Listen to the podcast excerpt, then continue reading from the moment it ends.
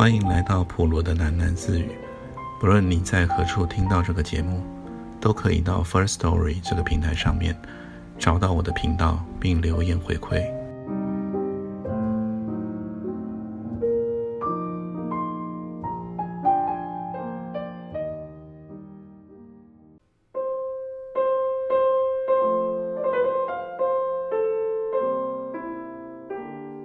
小满看见顾福生骑了辆自行车，急如流星地穿过了学校的操场。小满从来没见过顾福生这种慌慌张张的样子，他正在想，有什么事能让顾福生急成这样呢？那辆自行车径直朝他这儿冲过来了，顾福生几乎是从车上摔下来的，人一站稳，就猫着腰在自来水管附近转悠开了。看顾福生的样子，他好像掉了什么东西。顾福生一边猫着腰转悠，一边擦额头上的汗。小满注意到，他是用脖子上的领带擦汗。小满说：“你掉什么东西了？”顾福生说：“我掉了样东西。”小满说：“你掉什么东西啊？”顾福生说：“我刚才在这儿洗手，肥皂抹的太多。”把戒指给洗掉了。小满愣了一下，他的眼前出现了那枚螺帽般的大金戒指，他现在不在顾福生的手指上。小满记得顾庄匠人们议论过那枚戒指，说那枚戒指值六千元钱。顾福生说：“应该掉在水管边的，我没到教育局就往回赶了，没隔多长时间，戒指应该在这儿的。”小满说。我没看见你的戒指，只有一只破袜子。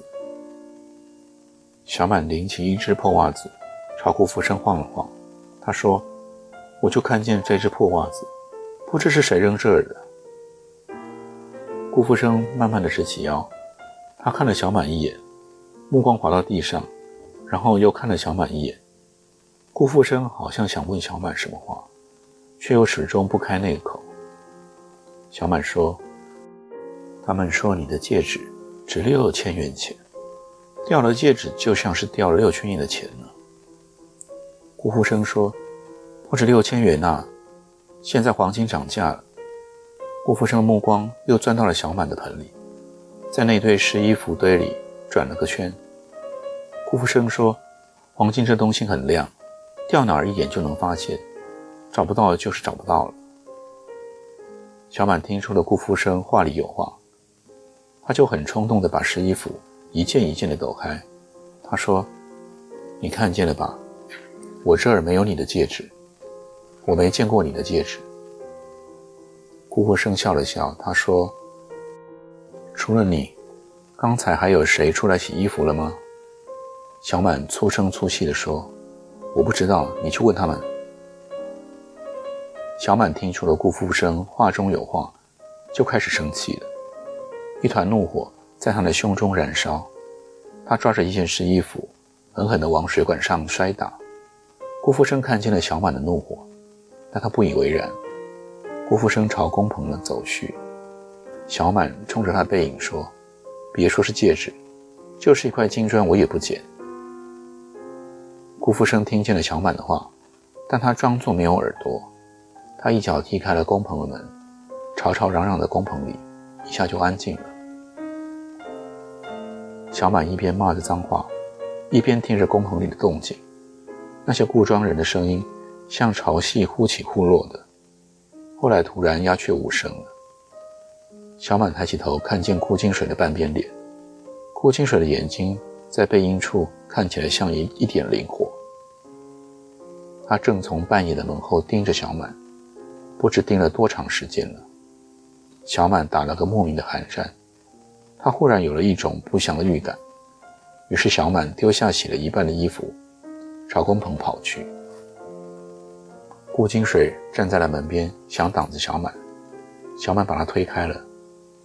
小满闯进工棚，恰好看见他们在翻找他的枕头。顾富生的手像一把扫帚，在他床铺上扫着。他藏在了枕下的瓦刀铿然落地。恰好落在了小满的脚下，你们在干什么？小满大吼了一声。没干什么。顾复生镇定自若地站起来，他说：“我丢的是戒指，不是螺帽。丢了这么贵重的东西，总得好好找一下。”你们在找什么？小满又大吼了一声。小满知道自己说话语无伦次，可他觉得自己的头脑好像突然烧坏了。他觉得一股火焰在身子里东奔西窜，把他的头脑烧坏了。小满捡起脚边的瓦刀，小满抓着瓦刀，瞪着工棚里的每一个人。他再次大吼了一声：“你们想要干什么？你发什么火啊？你拿着瓦刀干什么？”顾福生上来按下了小满手里的瓦刀，他朝小满肩膀上拍了拍，说：“谁也没说你拿了戒指，何必气成这样呢？我也不是非要找到戒指，我找不到公安局会来找。”公安局总能找到的，你说对不对？小满张大了嘴，呼呼的吐气。小满想，必须吐掉胸中的火气，否则他就不能与他们讲理。小满就这样呼呼的吐气。过了一会儿，他的头脑又回到了肩膀之上，他觉得自己冷静下来了。冷静下来，小满就问了顾福生一个问题。他说：“这么多人在这儿，你为什么怀疑我一个人？”这很简单啊，他们一直在这儿打牌，没有人去水管那。顾福生说：“只有你在那儿洗衣服啊。”不是我要怀疑你，我不怀疑你要怀疑谁呢？你不该怀疑我一个人啊。小满说着话，觉得自己的脑子越来越清醒。他现在已经回忆起顾福生当时洗手的细节了。他说：“你是吃了烧鸡去洗手的吧？”你们十来个人都吃了烧鸡，就没给我吃。除了我，你们都在水管那儿洗过手啊。小满说着话，看见顾福生的眼睛亮了一下。顾福生没说什么，顾金水却在旁边叫起来了：“你在血口喷人啊！”顾金水瞪着小满说：“你还想抵赖呢？我们洗个手就回来打牌了，就你在那泡着，不是你拿的，是谁拿的？”谁拿了谁是乌龟？小满顺口赌了个咒，话一出口，他才意识到那句话是一炮双响。他看见顾金水的瘦长脸闪过了一道惨白的光，然后顾金水朝他扑了过来。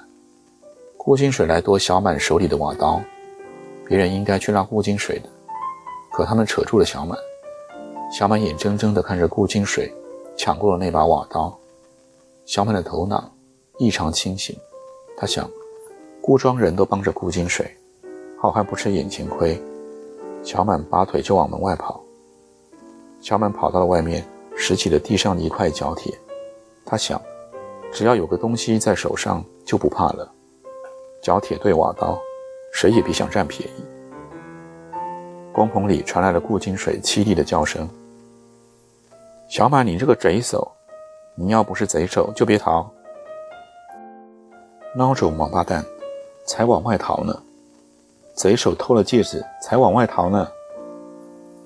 小满站在了外面，听着顾金水的叫声。他想，他又接了顾金水的脏疤。顾金水想骂就骂几句吧，他以为自己能忍住的。但顾金水在工棚里发疯了。顾金水说：“小满，你这个贼手！”你要是没做贼，就跟我来读血咒；你要是有种，就进来，我们来读血咒。小满不懂什么叫做读血咒，他只是受不了顾金水嘴里“贼”这个字眼，他实在受不了了，人就一头撞回了工棚。他推开了几个匠人，走到了顾金水的面前，他说：“你别呱呱乱叫了，你说要读什么咒呢？你读什么我都奉陪，读血就读血。”赌命我也奉陪，赌什么你都是只贼手，你就是只贼手。顾金水夺了小满一把，说：“贼手，你是只贼手，你别呱呱乱叫了。”小满说：“我从小到大没偷过别人一针一线，你们不信也得信，我剁一根手指行吧？我剁一根手指来证明我的清白。一根不够，剁两根也行。你快剁！你要是不剁，你就是贼手。顾金水又夺了小满一下，说：“瓦刀呢？快拿瓦刀来！”我剁了，你怎么说呢？小满说：“你也剁一根手指吧。你剁了我以后，再也不骂你是乌龟。你剁了我就剁，谁不剁谁是贼手。”顾金水叫道：“你剁吧，你快剁给我看呢！”工棚里又安静了一片。小满看见匠人们脸上普遍流露出一种期盼的神情。顾福生不知对谁在说。你们都看见了吧？是他们自己要剁手指，不关我什么事。小满冷笑了一声，搬过了一只凳子，他抓起了那把锋利的瓦刀，左手的食指开始在凳子上移动。小满瞟了顾清水一眼，就是这个瞬间，顾清水喉咙里咕噜响了一下，就是这种细微的懦弱的声音，使小满豪情万丈。你们看吧，小满这样叫喊了一声，高高挥起的瓦刀。小满看见一个木橛一样的东西从凳子上溅起来，他觉得左手上掉了什么东西，却没有丝毫的疼痛。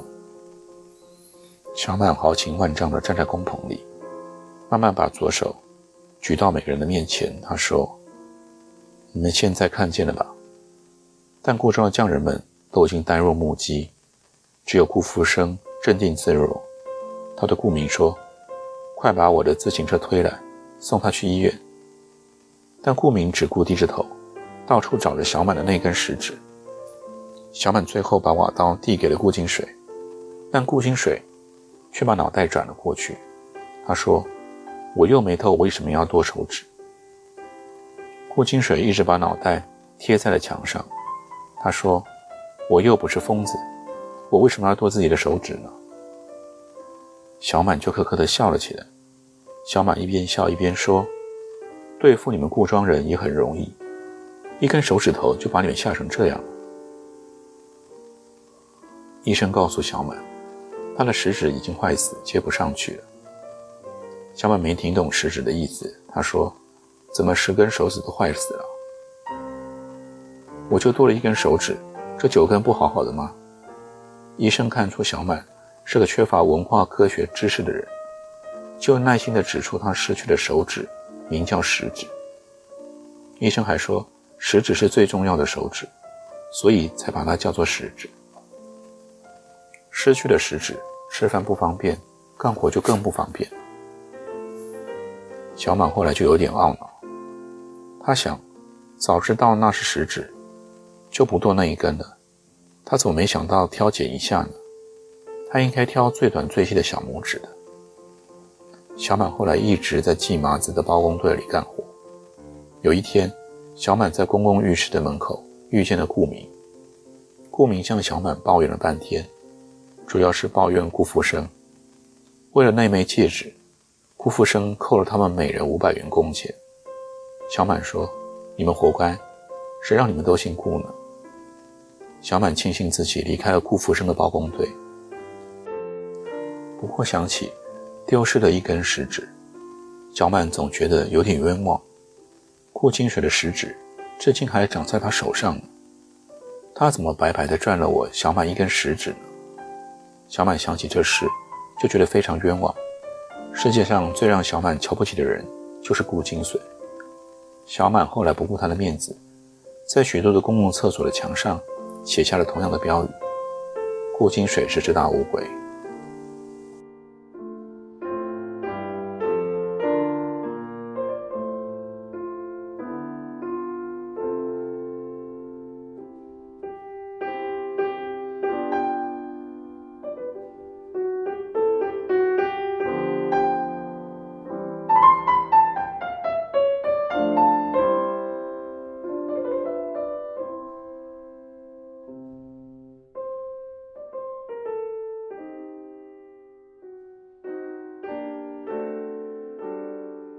今天就先念到这里，我们改天见。